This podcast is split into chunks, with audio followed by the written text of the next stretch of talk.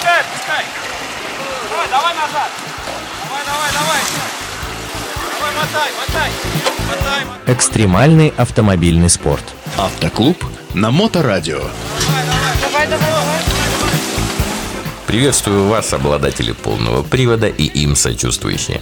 В эфире программа «Оффроуд для всех» и ее автор и ведущий Роман Герасимов. Давай, давай, давай. Сегодня мы продолжим погружение в мир Нивовода и поговорим про историю заводских испытаний Нивы. Поехали! Куда хотите? Еще на этапе создания и тестирования возникли трудности при определении программы испытаний. Дело в том, что стандартная программа испытаний автомобилей повышенной проходимости была крайне жесткой, почти без асфальта, с большим процентом бездорожья, а вот легковая программа включала в основном асфальт и чуть-чуть укатанных грунтов и щебенки. Ясно было, что ни тот, ни другой варианты для такой универсальной машины нового поколения, как Нива, в чистом виде не годятся. В итоге обе программы перемешали, тем самым официально было признано появление новой категории автомобилей – легковой полноприводный. Таким образом, Нива открыла новую страницу в истории отечественных джипов. А вот что писал в своих воспоминаниях Вадим Котлеров. Это ведущий инженер-испытатель Нивы. А, Он описывал испытания Нивы на Дмитровском полигоне.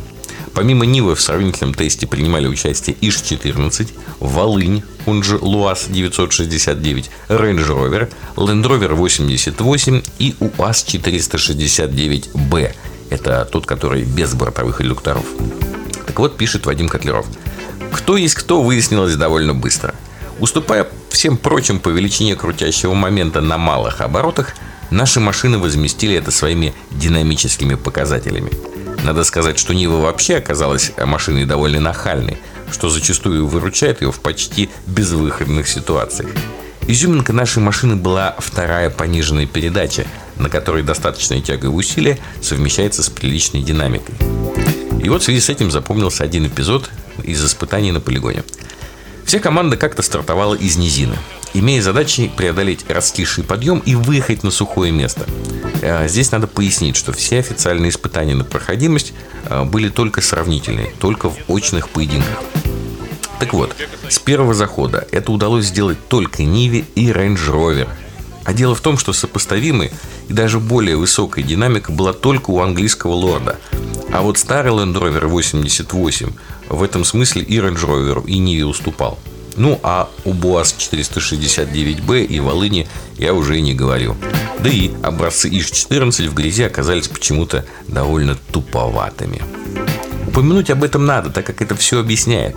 Дело в том, что в конце этого жуткого грязного подъема был небольшой бугор, на который можно было въехать только с хода, что мы успешно и проделали.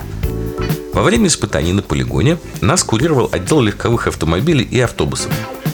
Его соседи, занимавшиеся автомобилями высокой и повышенной проходимости, узнав о неудаче УАЗа в той низине, буквально пришли в ярость. Это подтасовка. Какая-то шмакодявка утерла нос УАЗу. Да не может быть. Поднялся большой шум. На другой день эксперимент был опять повторен там же. Пришел второй УАЗ-469Б с полигоновскими специалистами по проходимости. Прослышав о разгорающемся скандале, собралось много зрителей. Вот опять стартуем, и опять все в точности повторяется. Конфуз. Оба УАЗа, подъехав к бугру, уперлись в него и забуксовали. Да не обидится на меня коллеги из Ульяновска, Симбирска. В проходимости УАЗа вообще никто не сомневается. Но именно в таких ситуациях все решает динамика. Это всего лишь один из примеров, но очень характерный. С Нивой у отечественных джипов открылся новый талант – динамическое преодоление участков бездорожья. Сразу должно говориться, что такое срабатывает далеко не всегда. Если, к примеру, надо преодолеть широкое поле с глубоким снегом, то здесь никакое нахальство не поможет. Тут нужен УАЗ или Land Rover с медленным, но упорным и неуклонным продвижением. Запомнилось еще, что последним специальным экзаменом на проходимость было преодоление высыхающего, но еще не совсем высохшего болота. Когда обе Нивы достойно показали себя и здесь, представитель полигона сказал наконец, ну что ж, теперь у меня сомнений в проходимости этого автомобиля нет.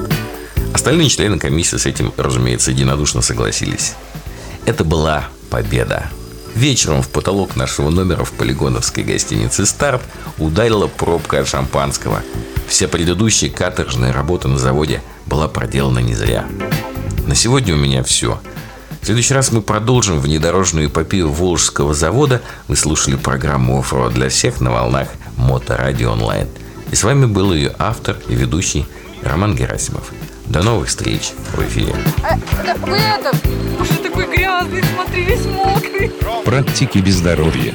Автоклуб на Моторадио.